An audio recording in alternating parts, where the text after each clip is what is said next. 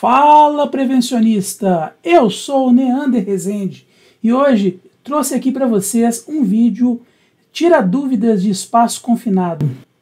Esse vídeo ele foi montado a pedido dos alunos da Unidade Integrada do Senai Neném Scarioli, da cidade de Contagem, Minas Gerais. Aqui a gente vai fazer vários comentários aqui sobre em cima das perguntas que foram feitas. Gostaria de lembrar a todos que estão assistindo que são perguntas feitas por alunos de segurança do curso de segurança do trabalho. Então não há que se esperar é, é, perguntas muito avançadas, porque são estudantes ainda estão aprendendo, mas dentro das perguntas deles ainda pode surgir é, situações que vão, vão trazer esclarecimentos para você, prevencionista que já está atuando na área. Aproveite!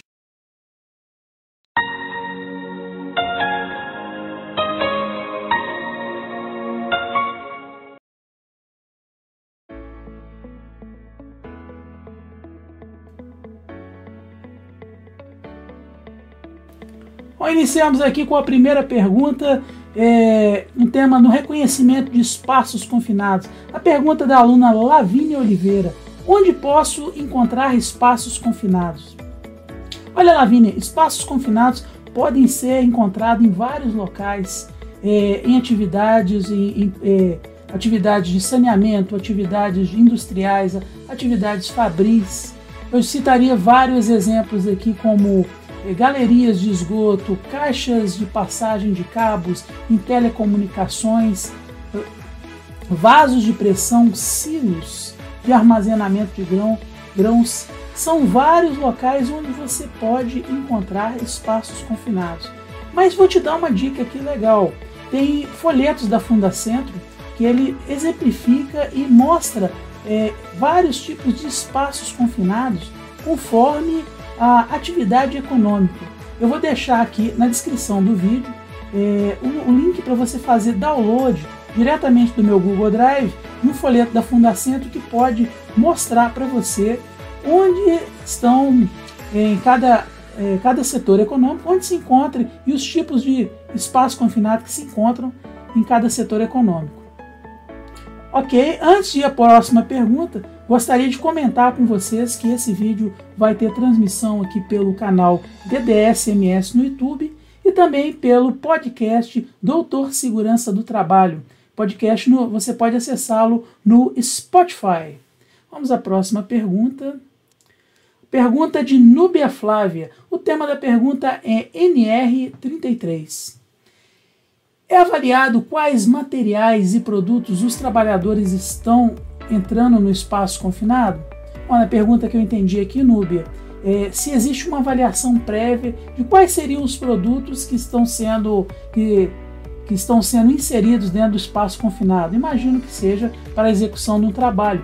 E eu diria a resposta sim. Não é que é avaliado, deve ser avaliado, deve ser feito uma análise de risco para que você saiba qual é a carga a carga de risco que está entrando dentro do espaço confinado, essa carga de risco vem com o trabalho a ser desenvolvido. Se você está entrando com equipamentos para poder fazer solda, limpeza, raspagem, lavagem, isso tudo tem que ser avaliado, e principalmente, principalmente produto químico, quando você entra, porque o produto químico ele pode se volatizar, ele pode contaminar a atmosfera. Então, muita atenção com aquilo que você introduz dentro do espaço confinado para fazer seus trabalhos. Próxima pergunta é de Márcia. Márcia, ah, o tema dela seria a prática, né? Essa é uma pergunta mais resposta na prática, da, da prática de, de acesso ao espaço confinado. A Márcia pergunta o que é purga. Tem a definição de purga é, lá no glossário, mas de um modo muito simples eu diria: purga é simplesmente o ato de você é, inserir um, um, uma ventilação ou um, um sopro com vapor para poder retirar de dentro dos espaços confinados um contaminante. Então, você tem um espaço confinado, talvez um vaso de pressão ou uma caixa subterrânea, aquilo está com uma, uma atmosfera não muito própria para o uso, da, uso do trabalhador para entrar e trabalhar e fazer as atividades que ele tem que fazer. Diante disso, o que, que você faz? Você insere um, um sopro de ar ou uma exaustão até trocar a atmosfera e ela ficar numa condição satisfatória. Tem espaços confinados que ele tem uma necessidade de você fazer purga com algum tipo de gás, como nitrogênio. Nitrogênio é utilizado para poder fazer purga e ele purga o oxigênio, quer dizer, fica com a, você coloca nesse espaço confinado uma atmosfera deficiente de oxigênio para que o produto químico que está lá dentro ele não sofra uma reação com oxigênio. Esses são é, esses espaços confinados e inertizados eles são os mais perigosos, os mais complicados de se adentrarem. Mas purga é isso, é você colocar é, uma ventilação ou um, gás inerte ou um vapor para poder é, é, melhorar, mudar, alterar a condição do, da atmosfera do espaço confinado. Vamos para a próxima pergunta. Próxima pergunta de Lavínia Oliveira. No item 33.5.16.3 da NR33, cita que é proibida a ventilação com oxigênio puro. E por que isso não pode ocorrer? Essa é uma pergunta bastante interessante. Uma pergunta que a maioria das pessoas que está começando a, a, trabalhar com espaços confinados é, se, se faz essa pergunta para a gente. O oxigênio, vamos pensar aqui na atmosfera, o ar que a gente respira. O ar que a gente respira, na composição dos gases, tem em torno de 21% de oxigênio. E o restante são é, 78% de nitrogênio e uma pequena fração de outros gases.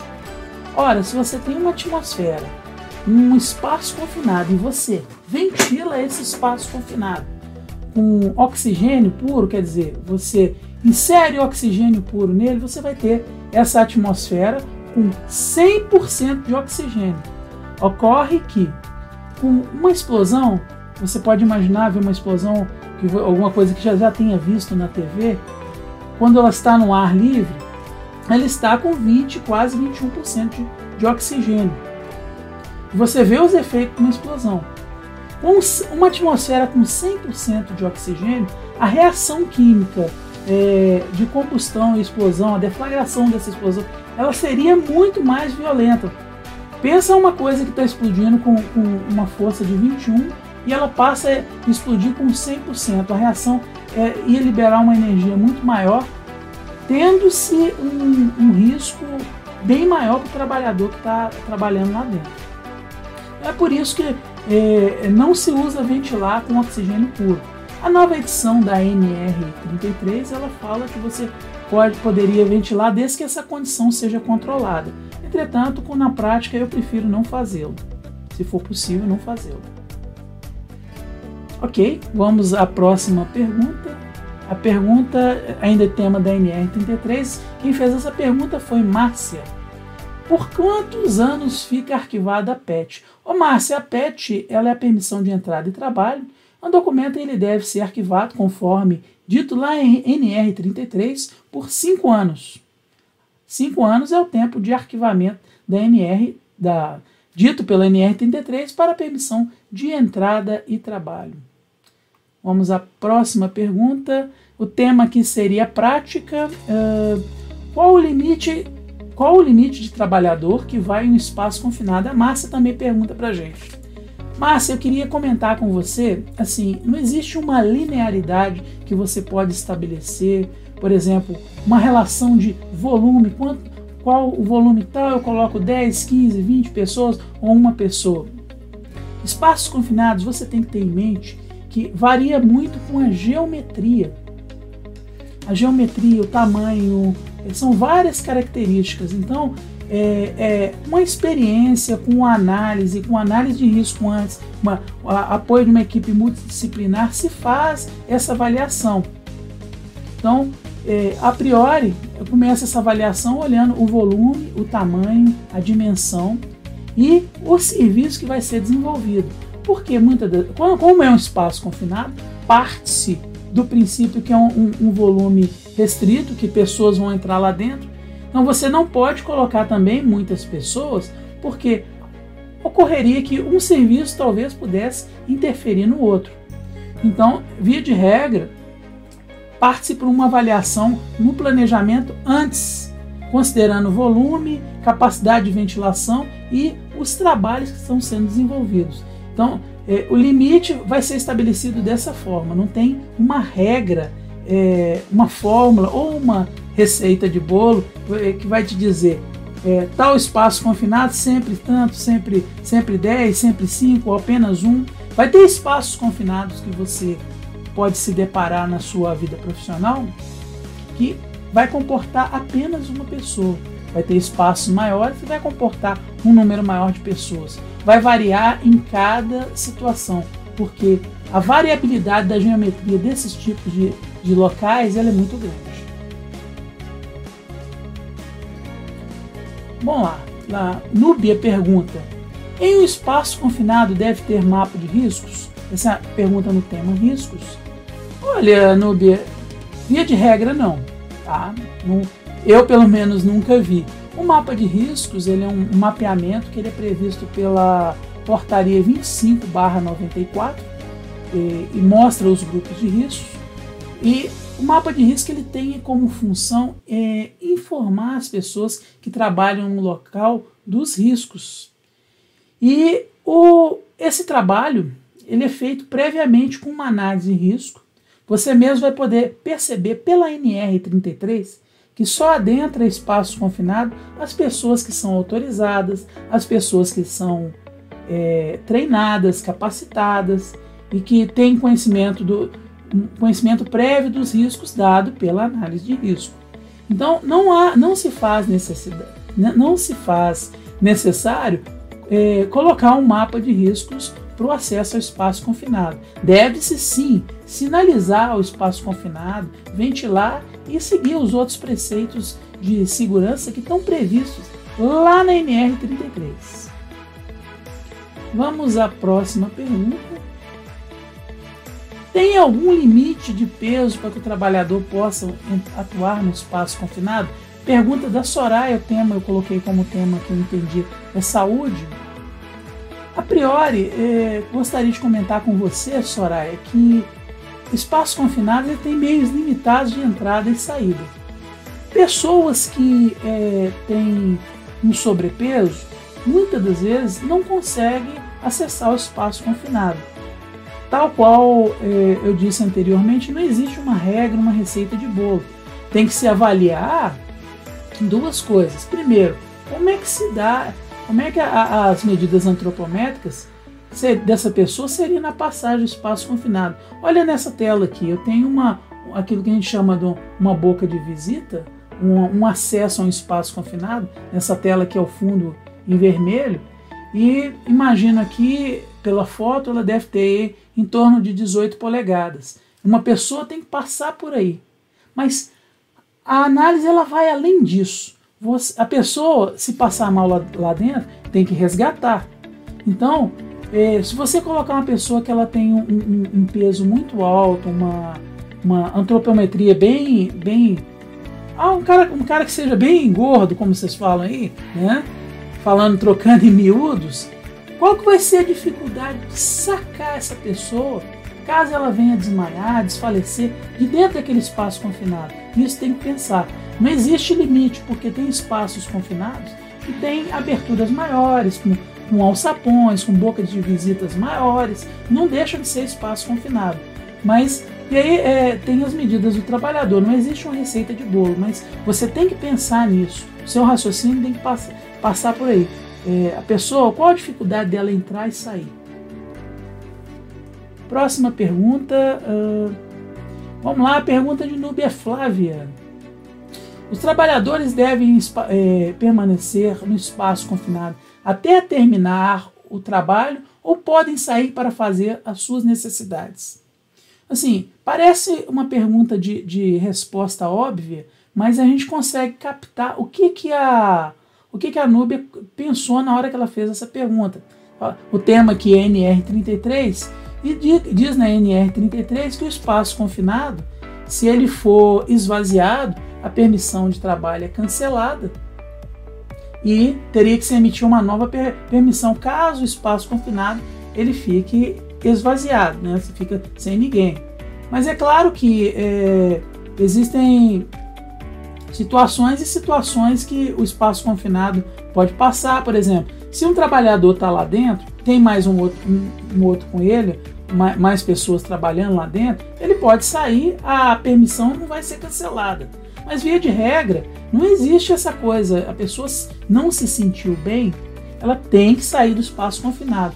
A pessoa necessita beber água, ela vai é, sair para poder beber água, mesmo que isso seja é, necessário cancelar a permissão de entrada. Isso é um problema da empresa, isso é uma questão de planejamento e né, se precisar sair para fazer necessidade, para ir ao banheiro, para poder pegar uma, alguma ferramenta, vai, vai sair e se, e se esvaziar, é, emite uma outra permissão de entrada. Muitas empresas que querem ter uma, um, um, serviço mais contínuo, que vai por mais tempo, eles utilizam essa estratégia de, de colocar uma pessoa a mais no espaço confinado para não cancelar a permissão. Mas é, a resposta é essa: pode sair sim e deve sair.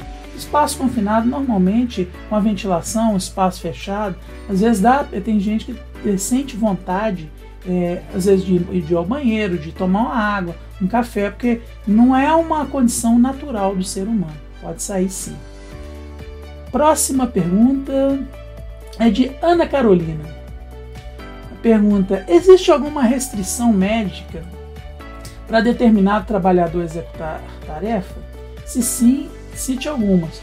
Olha, Ana Carolina, existe sim. É. Pessoas que têm problema de pressão alta, pessoas que têm algum problema de saúde, pessoas que têm é, problema de claustrofobia. Não, não, não, é aconselhável que ela vá trabalhar no espaço confinado. Você, pessoa que tem problema de é, hipoglicemia, tem, tem várias, várias situações. Mas o importante é o seguinte: você saber quem define se essa, essa restrição médica não é o o técnico de segurança não é o engenheiro de segurança.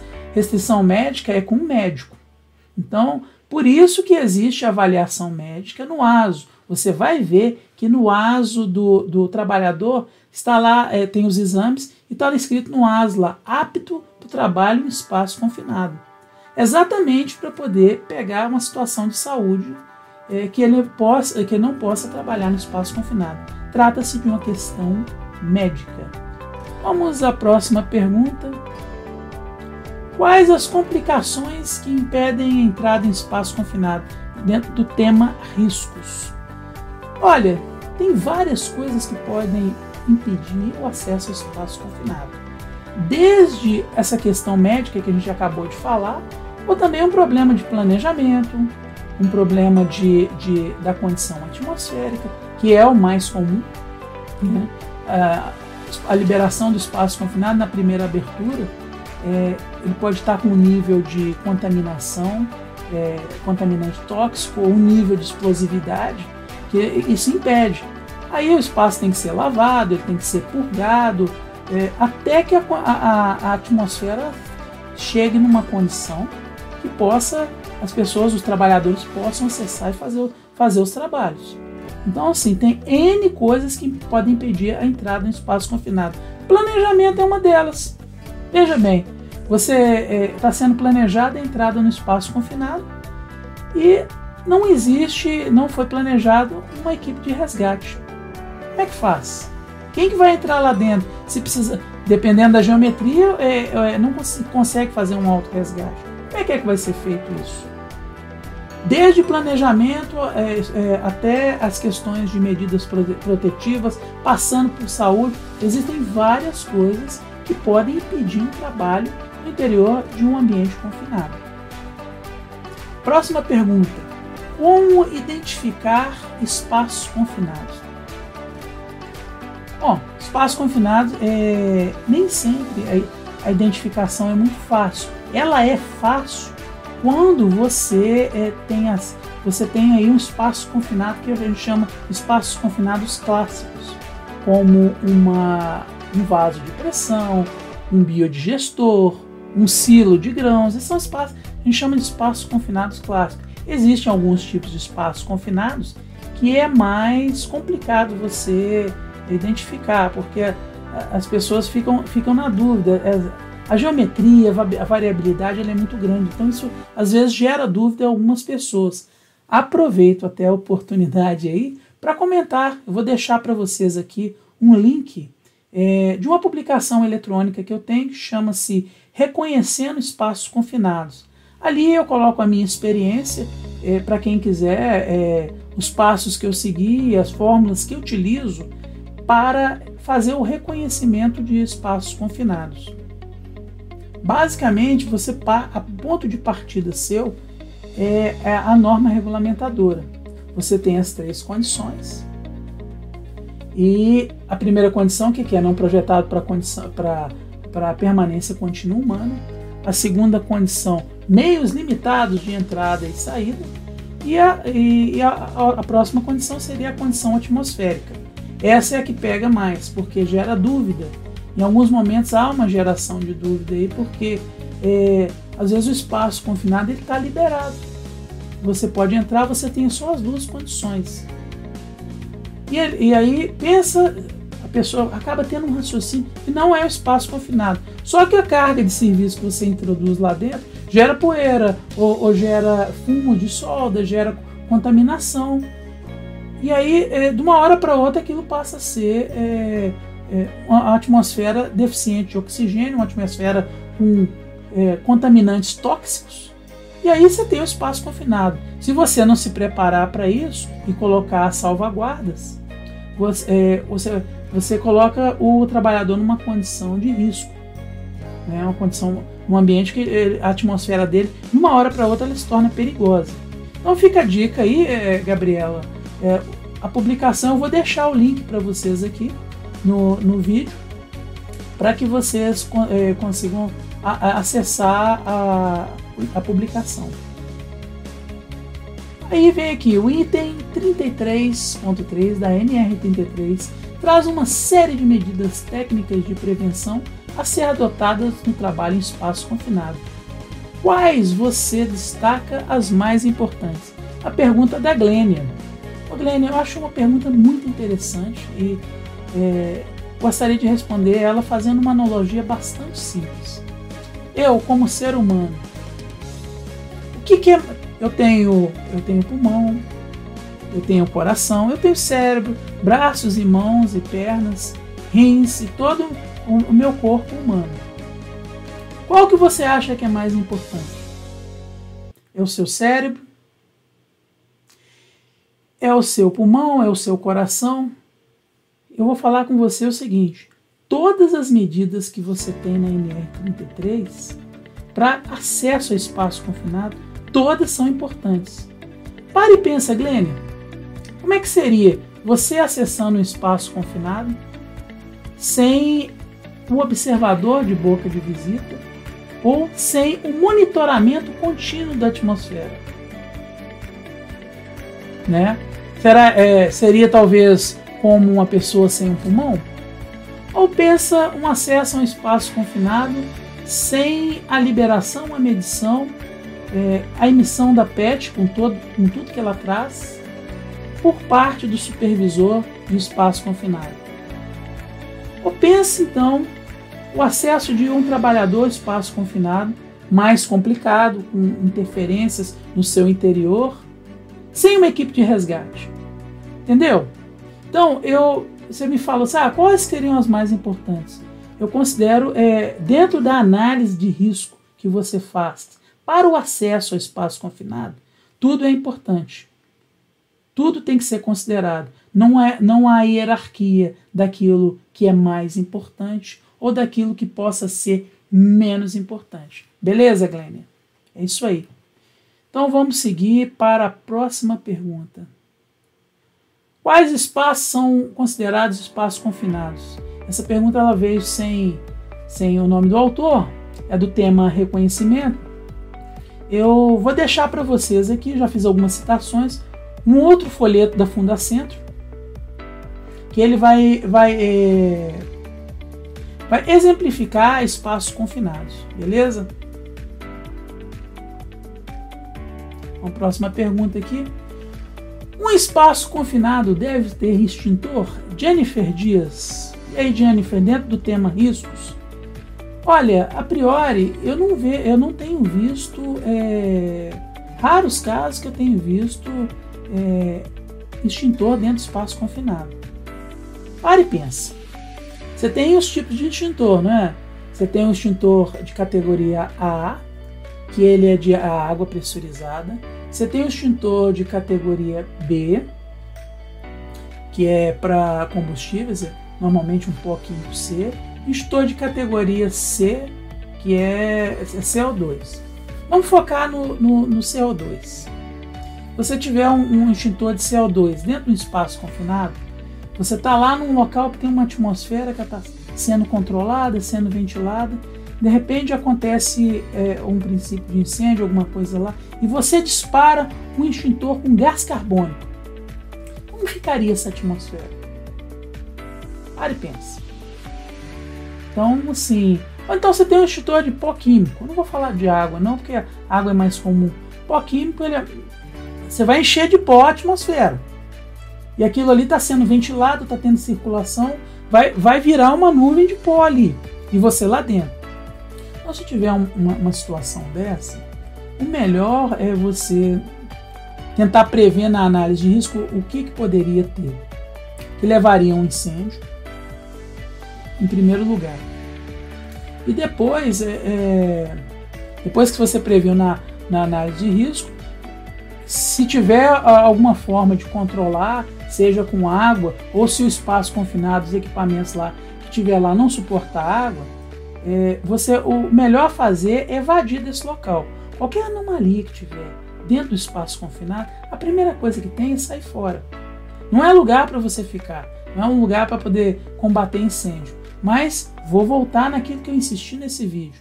A variabilidade ela é muito grande. A variabilidade de espaço confinado é muito grande. Aquilo que eu estou falando muitas das vezes tem, vai ter algum tipo de espaço confinado que ele, que ele comporta a, a um extintor de incêndio. Cada caso é um caso, cada caso tem que ser visto, mas via de regra, é, minha experiência, eu diria, é, é muito raro. Eu, eu nunca vi. Quais os exemplos de proteção coletiva utilizada em espaço confinado? Tem vários. Por exemplo, a ventilação Ventilação é uma proteção coletiva. Uma medida de proteção, proteção coletiva. Tem, é, você pode olhar isso na, na, na NR, tem várias é, ações que você pode tomar para poder é, proteger coletivamente o, o, o, trabalhador. Vou citar uma outra aqui: bloqueio de energias perigosas. Às vezes o espaço confinado, como é o caso desse aqui que está na tela aqui, que tem é, é pode ter uma conexão com um outro espaço confinado, ou com uma caixa d'água, ou, ou cabos elétricos passando dentro dele. Então, você controlar essas energias, fazer o seccionamento para que essas energias não cheguem até o local, isso é uma outra forma de proteção coletiva. A próxima pergunta seria: como deve ser o procedimento para PET no espaço confinado? Eu fiquei um pouco na dúvida dessa pergunta lá no tema riscos. Se é como que deve ser um procedimento para emissão da PET ou como deve ser o, o, o procedimento de espaço confinado. Vou responder aqui. Procedimento para PET, você tem a emissão daquele documento de permissão de entrada do trabalho, onde ali vão constar os dados do espaço confinado.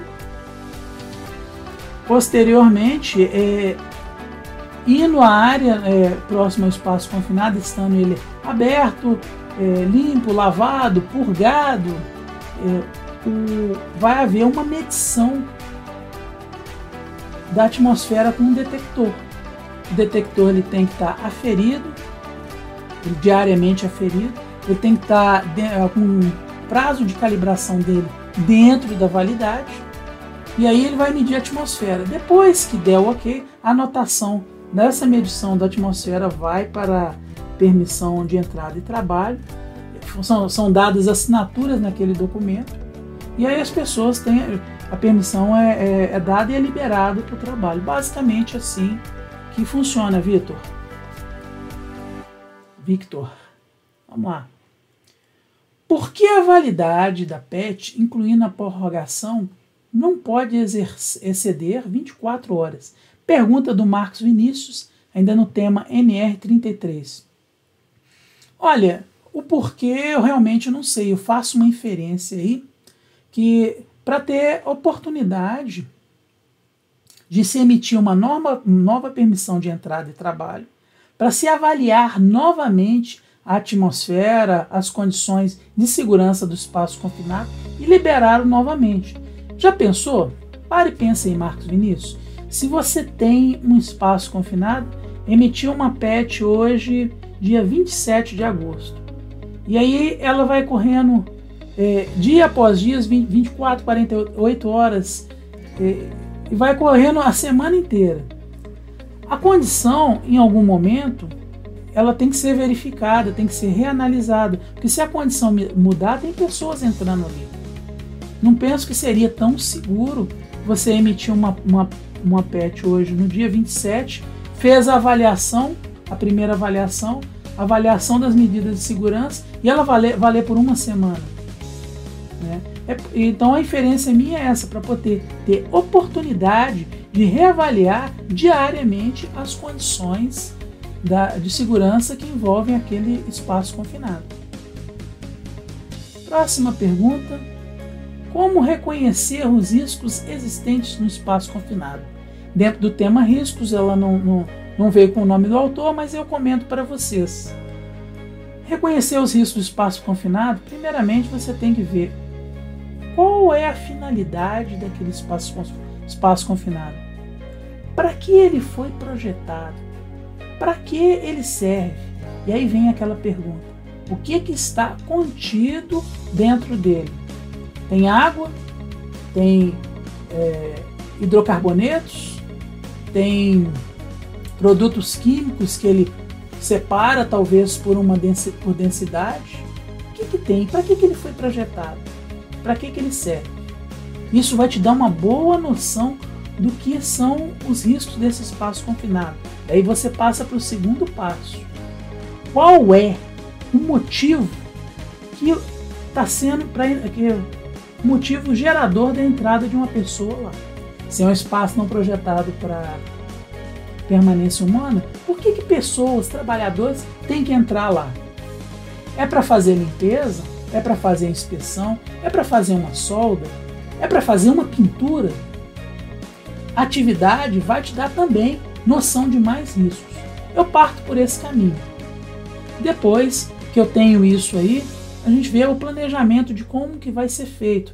Vão passar mangueiras de, de conjunto oxacetileno pela borda, vai estar tá entrando eletricidade pela borda e você vai avaliando todo o planejamento do trabalho e com isso você tem uma, ah, uma condição de reconhecer melhor esses riscos. Próxima pergunta é de Stefani. Você já trabalhou em espaço confinado? Qual foi a dificuldade que você teve? Sim, eu já trabalhei. Esse é um tema da prática a minha prática, eu fui, sou responsável técnico é, por espaço confinado.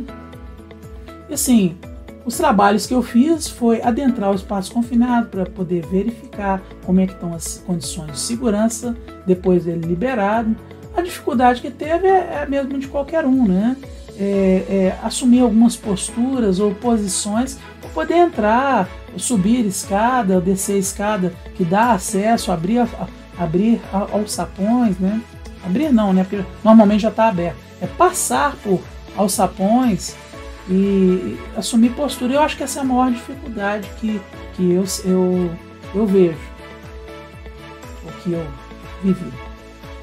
Vamos lá para a próxima pergunta.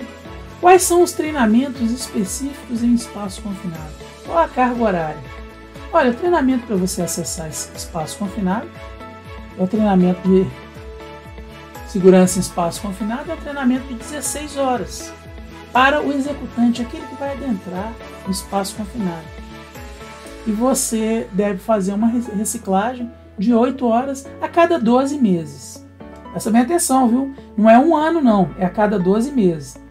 Porque tem gente que fala, ah, é um ano, não, é do, 12 meses corridos, né? Às vezes a pessoa fez em janeiro, ah, não, vence só no ano que vem. Aí escolhe um outro mês. Chega janeiro do ano que vem, 12 meses venceu. Tem o treinamento também de supervisor é, de espaço confinado. Esse é de, de 40 horas, mas é para aquele que vai liberar o espaço confinado. Também, da mesma forma, ele necessita aí uma reciclagem de 8 horas.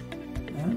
Basicamente, para específico para espaço confinado para o trabalho, seria esse. Aí tem outros que envolvem resgate, mas é, é não é específico para entrar. Porque o mesmo resgatista ele tem que ter o treinamento de 16 horas. Okay? Vamos para a próxima pergunta. Pergunta não, não veio com o autor, mas como a perícia irá agir diante de uma situação de acidente em espaço confinado? Prática. Olha, o que acontece? Perícia. Quando ele fala perícia, é, a gente supõe aí que tem cadáver. Porque a perícia ela, é a polícia que faz, né? E a gente se chama para poder fazer a perícia na hora que o acidente ele é fatal. Tem acidentes que, que eles não são fatais, é, a polícia não vem para fazer perícia, né? Não se chama, não se usa chamar a polícia. A investigação é feita pela própria empresa, né? Agora, no caso de acidente fatal, é, a perícia vai vir, ela vai fotografar tudo, vai é, fazer o translado do corpo e vai é, mandar para o Instituto Médico Legal para poder é, é, fazer determinar qual que é a causa mortes, né? E, e disso aí ela compõe as provas periciais para um processo, seja ele civil, criminal, naquilo que couber. Próxima pergunta. Qual o EPI que deve ser usado por um colaborador no espaço confinado? Dentro do tema EPI. Olha, EPI é o seguinte: você tem que avaliar o risco. Você não tem como falar qual EPI que você vai usar se você não souber qual o risco que está envolvido. Né? Por exemplo, tem um espaço confinado que ele tem que ser inertizado com nitrogênio. Você tem, obrigatoriamente, você colocar uma pessoa lá, ela tem que ir com uma máscara com ar mandado. O ar ele tem que ter uma, uma, uma certa garantia, uma qualidade, para essa pessoa respirar, porque ela não pode respirar o nitrogênio puro, senão ela vai é, desfalecer, vai desmaiar na hora. Espaço confinado tem uma variabilidade muito grande, como eu já disse, geométrica e de riscos.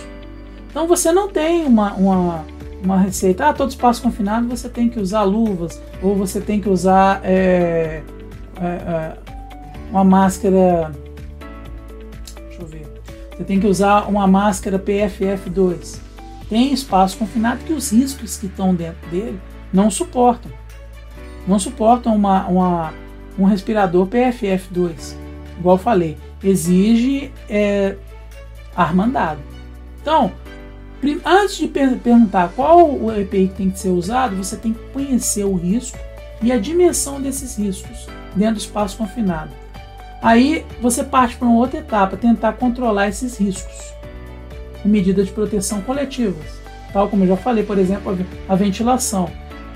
Posterior, você controlar os riscos do espaço confinado, você vai é, dando os riscos sob controle, você ainda pode usar uma, uma, uma camada é, adicional de proteção, que seria o equipamento de proteção individual.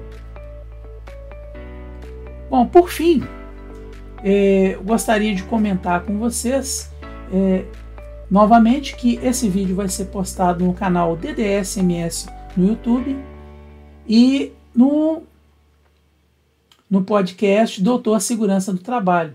Agradeço à professora Janaína Mendonça pela oportunidade e aguardo vocês num próximo episódio. Vou deixar também no, no na descrição do vídeo o endereço, o endereço de e-mail que é drstpodcast.gmail.com drstpodcast.gmail.com para que vocês possam acessar e fazer, fazer outros questionamentos, propor vídeos como esse. E aí a gente se vê numa, numa próxima vez. Um grande abraço a todos.